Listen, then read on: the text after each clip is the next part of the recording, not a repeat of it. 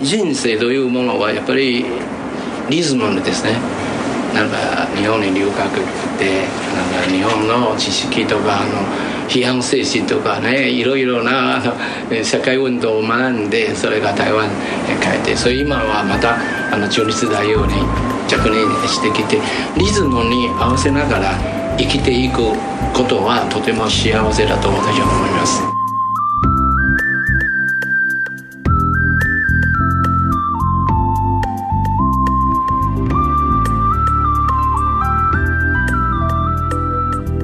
21世紀の台湾と日本スペシャル。ようこそ社長邸代表。非常欢迎光臨謝正丁代表。この番組は台北中日経済文化代表所公益財団法人交流協会の講演 RTI 中央広範電台の協力でお送りいたします。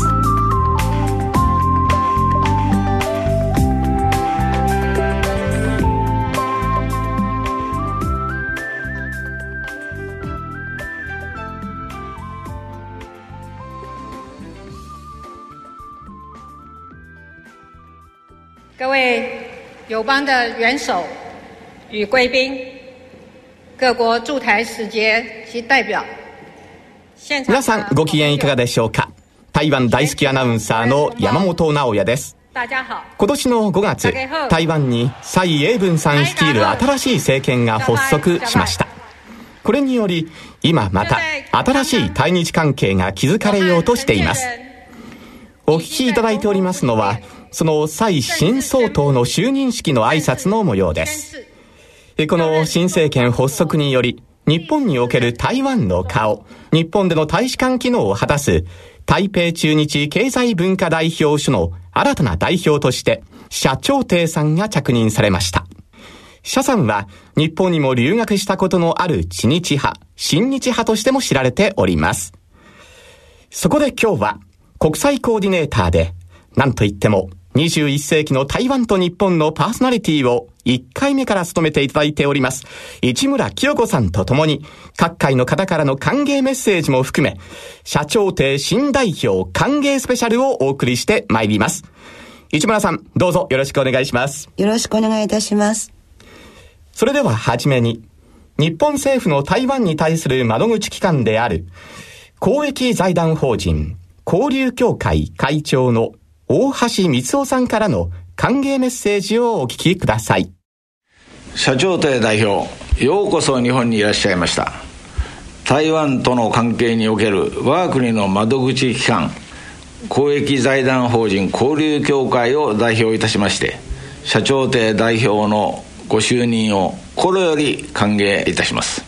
社長邸代表は2000年から2002年の間民進党の主席また2005年から2006年には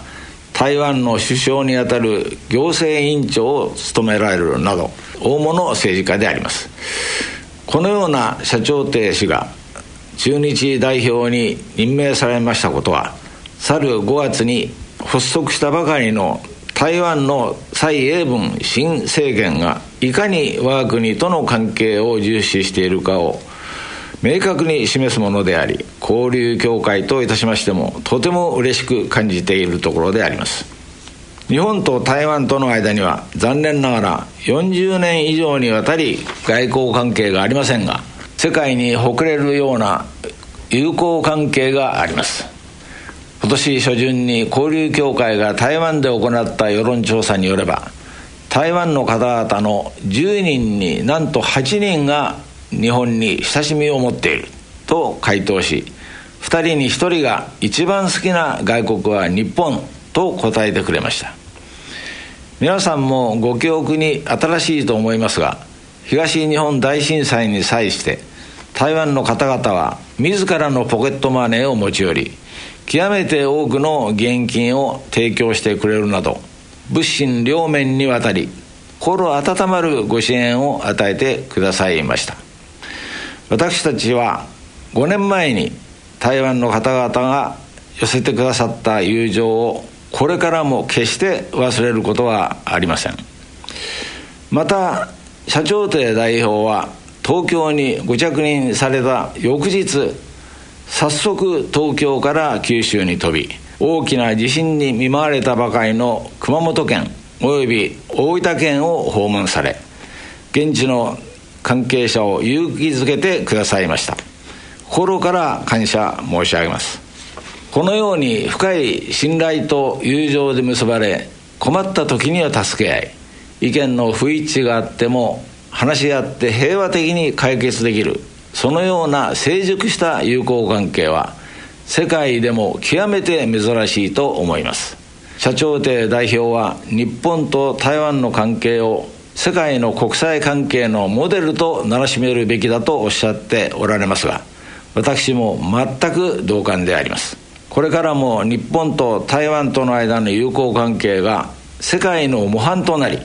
ますます深まっていくよう交流協会は社長邸代表とともに手を携えて引き続き尽力していく所存でありますので何卒よろしくお願い申し上げます。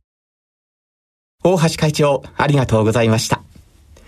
さてここで社長邸新代表のご経歴を簡単にご紹介いたしましょう社長邸新代表は1946年5月に台湾の台北市で生まれ、1970年に国立台湾大学法律学科を卒業されました。大学在学中に弁護士試験に成績トップで、また司法官試験にも合格。その後、当時の日本の文部省小学生として、京都大学大学院に留学され、1976年に法学博士課程を修了されました。政治家としては、1981年に台北市議会議員に初当選し、1998年から2005年までは高尾市長として、台湾南部発展のための交通インフラ整備や下水道整備による水質環境改善、文化建設、史跡保存など多岐にわたり脱腕を振るわれました。2001年のこの番組では、高尾市長としてご出演もいただいております。そして2005年からは、台湾の首相である行政委員長を務め、民進党へ政権交代した今年、満を持して6月より台北中日経済文化代表所の代表として着任されました。社長亭さんが高尾市長でいらした時に初めてお目にかかった機会があったんですが、非常に人々の熱心に聞くという本当に庶民的な感覚を持ちながら反面やはり政治家としてのきちんとした対応を取るという外交にしても何にしても高尾を盛り上げるできちんと台湾の中で高尾という強い都市を位置づけするという、えー、そういう姿勢が垣間見えて大変楽しい取材を行わせていただいたことが今も本当にそのうちに覚えております。まあ、蔡英文総統がものすごく信頼して今回代表ということで日本に就任されたわけですから日台交流がますますいい意味で広がっていくキーマンとしての、えー重要なポイントを深められるんじゃないかなと思います。はい。そんな社長邸新代表なんですが、7月の初めにいろいろとお話を伺ってまいりました。それでは代表にお話を伺っていきたいと思います。どうぞよろしくお願いします。お願いいたします。こちらです。あ皆さんこんにちは。私あの9日にね着任しました。はい、翌日熊本に参りました。というのは台湾からのね高尾の市長とあの台南の市長は熊本の大震災についていろいろ台湾のいろいろから寄せられたあの支援金をね熊本の知事に届けますから私はあの一緒にあの行きます。だから着任して荷物もねあげないままに行きました。3日間ぐらいですね、うん、どのような印象を受けられましたか？だいぶね復旧しました。だいぶ落ち着きました。あそこねあの熊本でいろいろな人に会いましてねそういう台湾と日本との密接の関係を実感させることとなりました日本と台湾の関係の面はね全然変わっていません。特にね近年ね地震とか自然災害に際して台湾と日本はね前よりもっと助け合いですか。日本語で言いますと持ちつ持たれずのような関係ですね。あの一方困ってる時他方、ね、すぐ応援にね駆けつけていて。そういう関係はね本当熊本でね本当にあの時間させましたと。民間のパワーが強いですよね。そうですね。普通はねパートナーね、はい、良きパートナーと言われますが実際ねパートナーだけじゃなくてこういう関係は功利主義な計算ではなくて全くねあの民間的に自分の心からね直感で美術のレベルだと思います。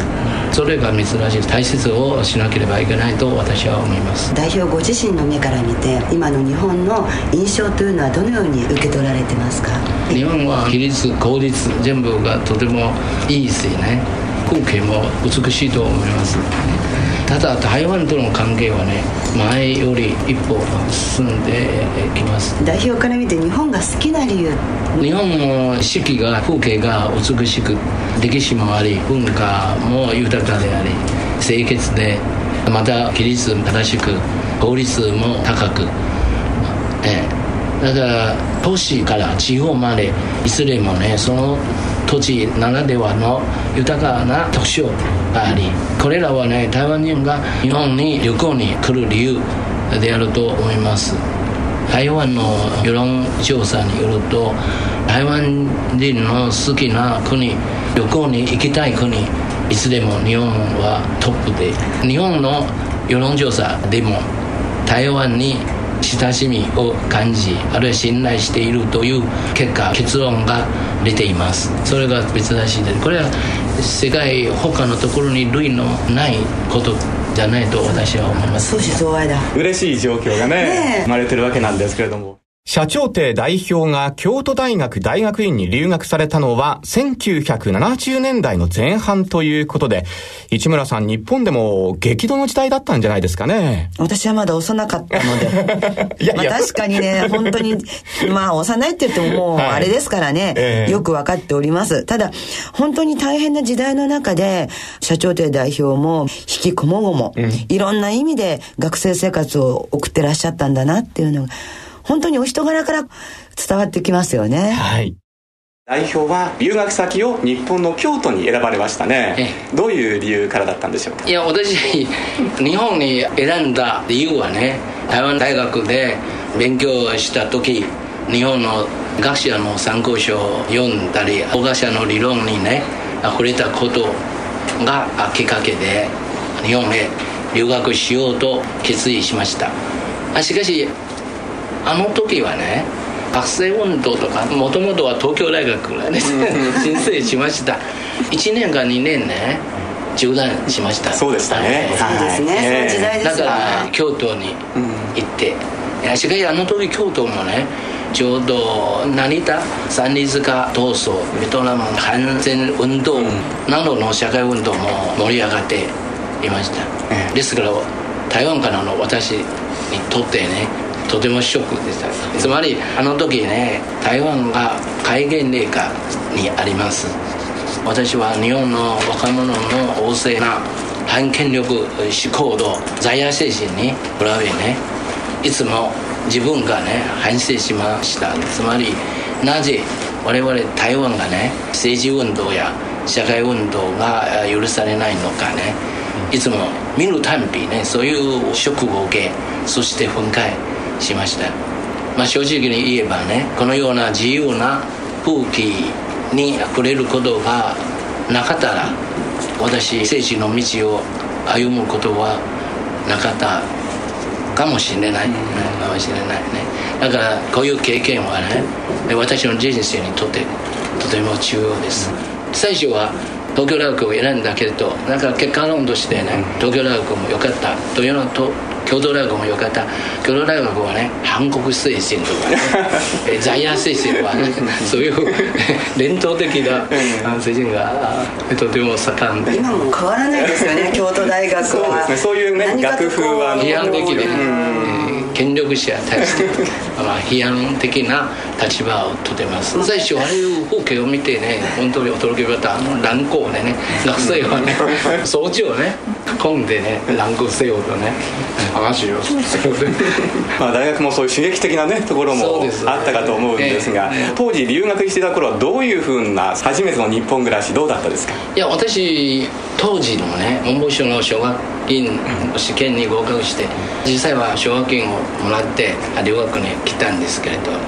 しかし私留学してからなんか半年を経てね国交関係がなくなりました、うん、ですから、まあ、いろいろな心配もあってね将来奨学金がねなくなるかもしれないというような心配があって台湾の他京の中華料理屋にアルバイトした経験もあります。今振り返って考えみますとねいろいろね面白い思い出とかねもありますね。何か一つエピソードがありましたら教えていただきたいんですが。当時ね、私のアルバイトレストランのコックさんがね辞めました。店主はね私にね1週間調理を学ばせました。私も頑張ってね一生懸命すぐ覚えました。店主もシャンクの学習能力はねとても高いと私を評価しねこのお店を私ね譲ってもいいまでね言ってくれました、ええ当時私それにね応じて今したら今ね京都の中華料理の有名なシェフ になっていたかもしれない。代表ではなくシェフをされて有名なシェフ。中華料理のシェフ。八宝菜とかね、京都の中華料理ってそんなに数ないですよね、えー、蓬莱今もないと思います。五所の近く烏丸通りの焼き飯とかあの八宝菜とか冬会話で全部できますよ、え？ー、今でも大丈夫ですか？今自身が。今それやってたら大変だと思う。そうですよね。留学自体はいろいろ面白いことがありましてね。例えば初めてね雪景色を見た時の感動はね思い出今も鮮やかですね。東京よりも京都だから風景も割と落ち着いてて綺麗ですよね。綺麗ですよね。もみじとか桜とかね夏は蛍秋はもみじ。そして冬景色とか、綺麗ですね。そうですね。あの時台湾の中心代表になるということをね思ったことがありませんね。留学時代の日本のお友達とはこの後またお会いする予定とかあるんですか？この前会ったことあります。23年前にね、えー、最近また連絡しない、うん、あるいい友達がねちょっと病気で琵琶湖付近にねお見舞いに行ったことあります、うん。さて、今の代表のお話にもありました、兄弟時代の語学友で京都大学名誉教授の川上林一さんからお手紙をいただいております。川上さんは現在療養中でいらっしゃるんですが、社君のためならぜひということで、お嬢様が聞いてまとめてくださったということです。本当にありがとうございます。それでは、そのお手紙をご紹介させていただきます。学生時代からの友、社長亭さんが代表に就任されたことを心からお祝いいたします。社さんとは京都大学大学院時代。日本人でも値を上げることで有名だった今は亡き加藤新平教授の法哲学ゼミで切磋琢磨しました。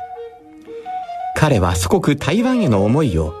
静かにしかし確固たる信念を持っていつも熱く語ってくれました。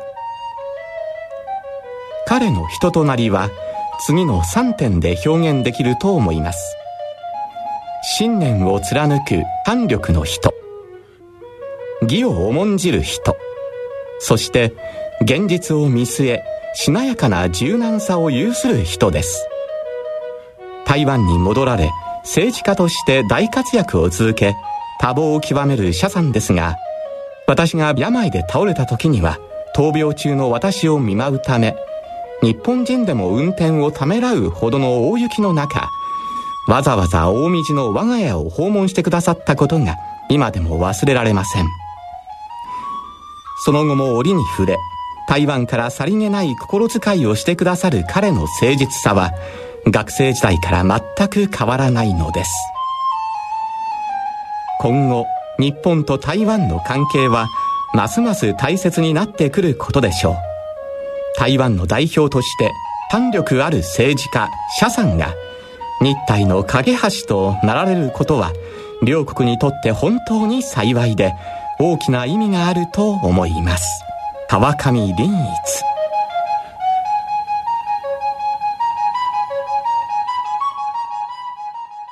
川上林一さんのお手紙をご紹介いたしました。市村さんいかがでしたですか？もうお互いの信頼感が深いですよね、川上先生は病のところにっていうふうなことをおっしゃってましたけど、はい、そのある種社さんとの深い代表との深い関係っていうか、ええ、深い信頼感がものすごくお手紙から感じずにはいられませんね。友人関係が本当にいいなという思いが伝わってきますよね。あとあの、えー、社代表のそういった性格志、うん、そういうところにすごく期待感を寄せてらっしゃるんだろうなと思います、はい、まあ人柄のこともよくお分かりになっているからこそまたそういう期待も感じられるということなんでしょうけどもね。そうですねまあ本当におっしゃる通りさらなる発展にという、うんはいシャア代表大変ですね。頑張ってください。そうですね。はい。はい。そして、京都時代の恩師、京都大学名誉教授、元副学長の田中茂明さんともお電話がつながっております。こんにちは。こんにちは。今日はどうぞよろしくお願いします。こちらこそよろしくお願いします。早速なんですが、代表の学生時代ですね。はい。どのような学生さんだったんでしょうか？加藤新平先生のもとで、あの、法律学を研究するために来られて、青年間際だったので、はい。実質的に私がどうしてたんですけれども、ええそうというと、非常によくできる人で、ええ、弁護士としても非常に将来も職をされている方が、ええ、なぜ京都へあの法律学の勉強に来たのかと、ええ、いうことを皆加藤先生も私も不思議に思うぐらい非常によくできる人でした。性格も明るくて、うん、みんなに非常に可愛がられてるというか、ええ、仲良く皆やっておられたという感じですね。はい。かなり話好きと言いますか、え社交的な感じの方でいらっしゃいますね。小柄なんですけれども、はい、とにかくあの頑張り屋さんというか、はなかなか言い始めると、自分のことを、ええ、まあ、日本語も非常に最初から流暢で、はい、自分の見解をしっかりと食べる方でして、まあ、最初からまあ非常によくできる人だという印象ですね。はい。そして今回ですね、台湾の中日代表に就任されたんですが、はい、その中日代表として期待されることっていうのは何かございますでしょうか？ちょうど彼あの総統選挙に出た時も京都やってきてくれて、はい、うちまで来てくれたんですけども、その時は残念な結果だったんですけれども、まあ、彼のような重鎮が代表になってくれるというのは、台湾のためだけにとっても、日本にとっても非常にありがたいことなんで、えー、大いに頑張っていただいて、できることは協力して、日本と台湾の交流が円滑にできるように期待してるんですけども、まあ、彼ならば非常にバイタリティあるから、貴重な役割を果たしてくるんじゃないかということはもう確信しております。今日はお忙しいところどうもありがとうございました。どういたしまして。社代表は政治の仕事以外に音楽にも大変造形が深い、はい、こんなお話をちょっとインタビューの時に聞いてしまって、えー、オカリナでいろいろと演奏されてるアルバムを出されている、えー、でこのアルバムにはまあ社代表が作られた曲も収められていますよっていうのを私まだちょっと伺ったことがあまりないんですけど今回の番組のオープニングっていうのも代表のオカリナの演奏で始まりました。一曲吹いていただける。私台湾でねオカリナでも台湾の形であの作られたオカリナを彫ってある言葉がなかなか意味深いですね。ああ台湾に書いてありますね、台湾維新。で維新は日本のことですあの明治維新の維新だからね。台湾がこれから大きく変わられるそうです。これ、えー、オカリナです。私高尾市長をやった時ねドキドキ受けますけれど久しぶりはい。お願いします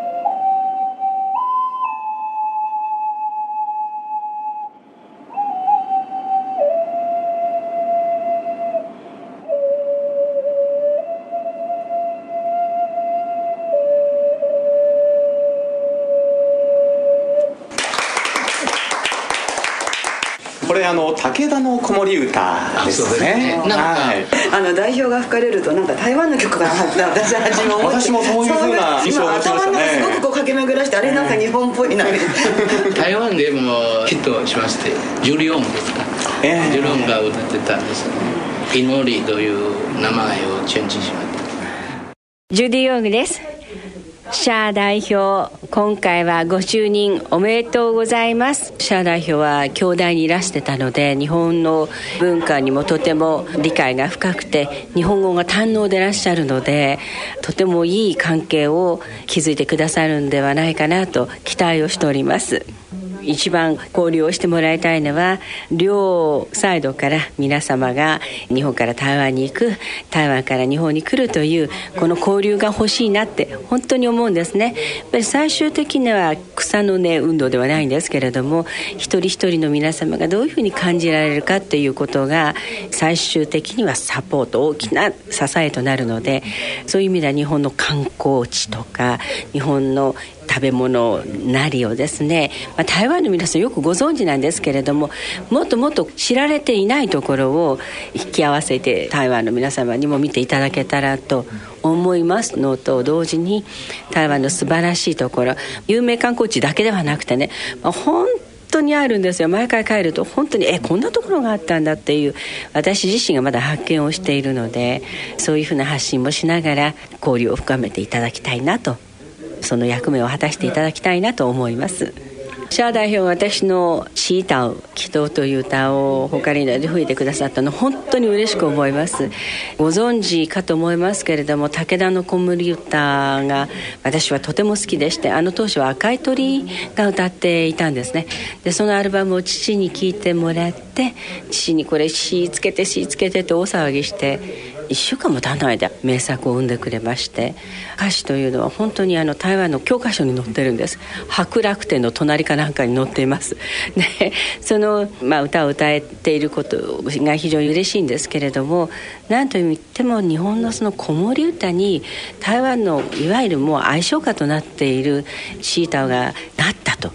それをまた代表が吹くというね何とも彼が一番思ったことは両方の大事なものを一つに溶かしたものだから僕はこれを吹かしていただきます。きっと思ってくださったんだと思うんですね。それの少し役目に立てたかなっていう意味で私はとても嬉しいです。台湾と日本の間では政治家同士の交流も行われておりますが超党派の議員連盟日華議員懇談会幹事長の衆議院議員、古谷啓二さんからメッセージをいただいております。社長亭先生の日本代表ご就任心からお祝いを申し上げます。また歓迎を申し上げます。ご承知の通り日華議員懇談会は超党派で300名近い衆参両院の議員から構成をされている。日本と台湾との友好親善連携強化を目的に組織をされている歴史ある組織でございます。私は社長亭先生が代表になられるという話を聞いた時に本当に嬉しく思いました。養成委員長経験者が海外の大使に就任をするということは初めてだということも私は承知をいたしておりました。蔡英文総統がいかに日本を重視しておられるかと。いう象徴がこの代表就任だというふうに私たちは思っております。これからどうか長い経験を生かして日本と台湾の友好親善そして連携強化ために大いにご活躍いただくことを期待しております。日本と台湾とは本当に長い間にわたって信頼関係を築き上げてきてます。そして一昨年にはご承知の通り台湾の国立故宮博物院の美術品が初めて日本で展示をされました。アジアの国で初めてですね。で70万人近い方が来てそして日華大使それから水玉白菜という最高の人気の美術品も展示にご協力をいただきました。まあそれだけいい信頼関係があるっていうことですよね。これからもさらに経済の交流の進化そして人的交流の進化こういうために我々は全力で日華銀行団会としてもお手伝いをしていきたいというふうに思っています。6月に着任されてまだ間もない社代表ですが、はい、これからの対日友好関係の促進などについてお伺いしてみました私来る前にね蔡英文総統は対日関係を注視しておりまた私にね必ず相互の友好関係をしっかりやって安定させるようにね指示を受けましたね対日関係は国交がない状態ですが国民感情はとてもいいです。また自由民主主義人権というような普遍的な価値観を共有しています。これらの既存の基礎の上に対日関係をさらにレベルアップさせ次の世代へ継承できるようにしていただきたいと考えています。このようにすることで今後ね誰が政権を担当しても対日の友好関係を実測できると思います。ね対日関係はここ数年お互いに助け合う真理ないい循環が形成されていますね。こういうようないい循環は一応一石に形成されるものではなくねやっぱり時間をかけてお互いの信頼関係を大事にねしてやっと形成されてくるものですからね。私はそういう関係はね共に生きるあの共生の関係だと思いますね。そういう関係をね東南アジア東アジアおよび世界の平和の模範となるものではないかと私は思いますね。つまり我々よく友好とか世界平和とかよく言われますね。しかし実践的にね友好関係はどういう状態ですか、うん、これが大事です。台湾と日本の関係はね世界友好関係の模範だと。だから世界はねこういう現象を研究すべきではないかと私は思いますね、うん、お互いの交流の関係に対して何か代償を求めず無心のままに相互感がこう動いてるっていう本当に稀有な関係ですよね台湾も日本も。今後その共存というキーワードでもっとさらに深く関係を詰めていけるっていうののためにこれから活躍されるわけですね。いやいや私だけじゃない。やっぱり皆さんと力を合わせてね始めて可能だと思いますね。もちろん台湾と日本はね見解とかあるいは立場が食い違いこともあります。しかしねああいう矛盾なことを拡大せず刺激せずいい面いいことをねできるだけね実測にねやっていけばもっとね来日の絆を深めることができると思いますね。そういう機会がどんどん増えてくるとまた嬉しいですね。そうですよね。また私はね過去の3週間を見てね皆さんもとても私のこういう見方を支持してくれますね、うん6月9日に着任されて本当にあの大変お忙しい時間を過ごされてると思うんですが日本のご友人たちなんかとお話しするような時間って取ることできてるんですか？政治家たちはね、もう忙しいです、もちろん夜間の方々に会うことができましてしかしあの8月の初め頃たくさんの国会議員が20名ぐらいね日本に訪問に来る予定ですよね。その時私も参加して意見を交流したり相談することができますと思います、はい、ますます日本からも台湾に訪れる方が増えてくると思うんですが、はい、そういった方々にぜひここを見てほしいというなんかおすすめの場所などございましたら。あそうですか。いただけたら嬉しいです。台湾に行く旅客はね一番印象的は一つは人間ですね。台湾の人はね本当に温かいしまた優しいですよね。だからこれが誰かね言いました。一番美しいのは人だと。2番目はもちろん食文化ですね。外国から日本含んでねいろいろな食文化また新しい台湾の食文化をぜひお楽しみにしてください。特別な歴史関係がありますから台湾の歴史的な建物とかそのまま残ってきた分たくさんありますのでそれも日本の人好ましいんじゃないかと思います。この番組はですね16年にわたりましてですね台湾と日本との交流をテーマに番組を進めてまいりまして21世紀の台湾と日本というタイトルなんですけれどもね日本の皆さんにぜひメッセージをいただきたいと思うんですがお願いできますでしょうか？やっぱり台湾と日本の関係をね力合わせてね絆を強化して強めて深めてねやっていきたいと思いますね。日本と台湾はね地理的にも近くてね経済とか人の往来も極めて頻繁です。とにかくね古くからいい友達ですからそれを大事にしていただきたいと思いますね。柔らかい外交とか柔らかい台湾の政治っていうか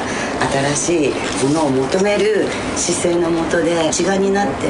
せっかく日本にたくさん発信してくださってるんだから私たちももっと何かできること。有志の皆さんね日本の方々と一緒に力を合わせてサポートがあればねやる気がな。ん だ自信があります。ご着任中はお忙しくなると思われるんですがぜ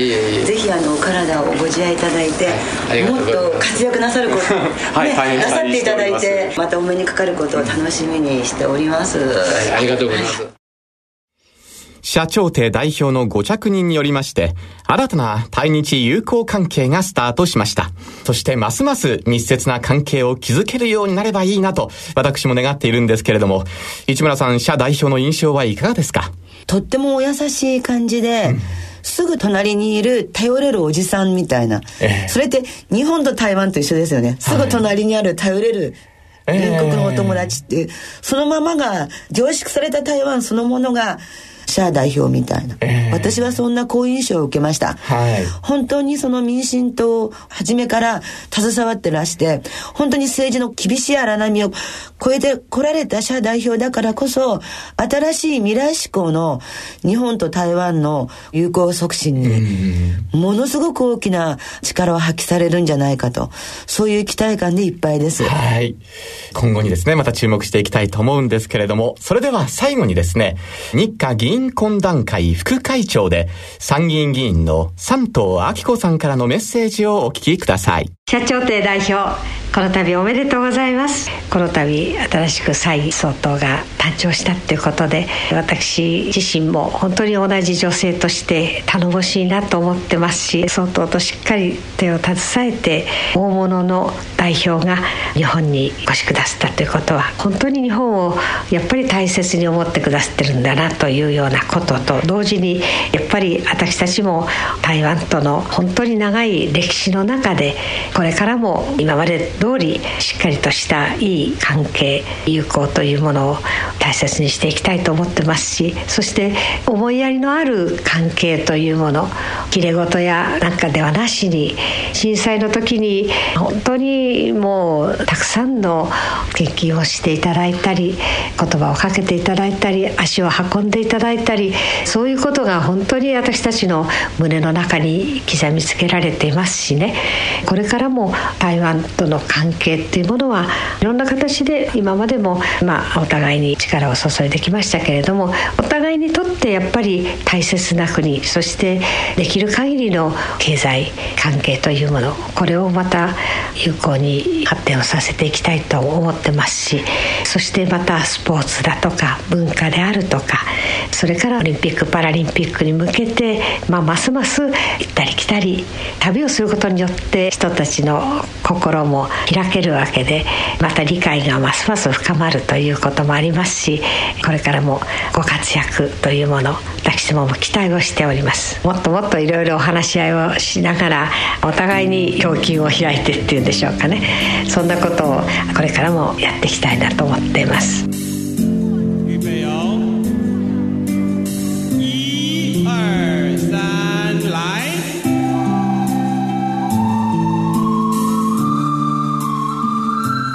今お聴きいただいておりますのは社長邸代表が台湾の子供たちと共演したオカリナの演奏で「春を望む歌」という曲です。中国語では「キャンワング」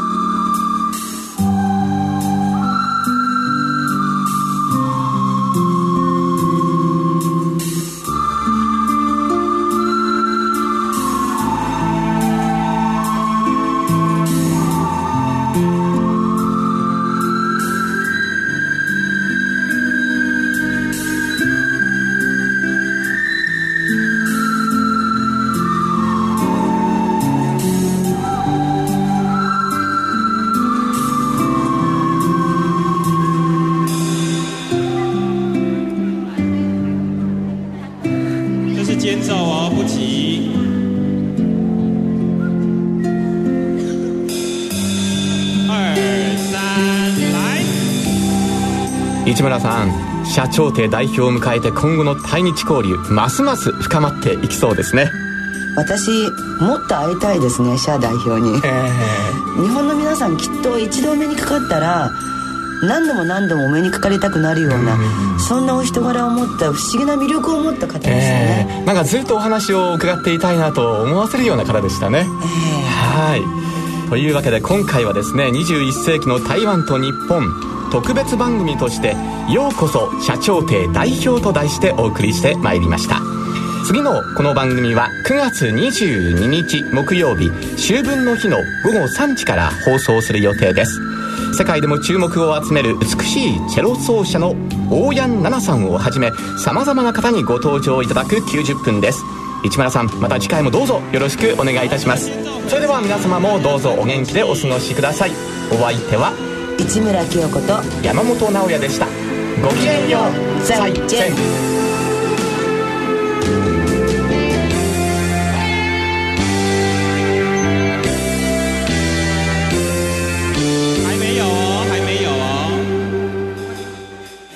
21世紀の台湾と日本スペシャル。ようこそ。社長邸代表。この番組は台北中日経済文化代表所公益財団法人交流協会の講演。RTI 中央広範電台の協力でお送りいたしました。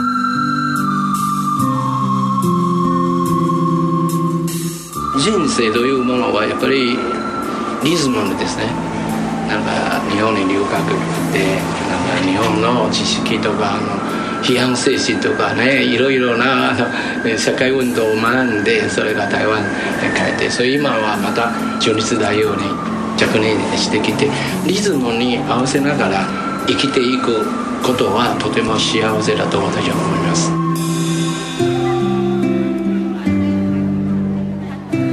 这是坚守而不急。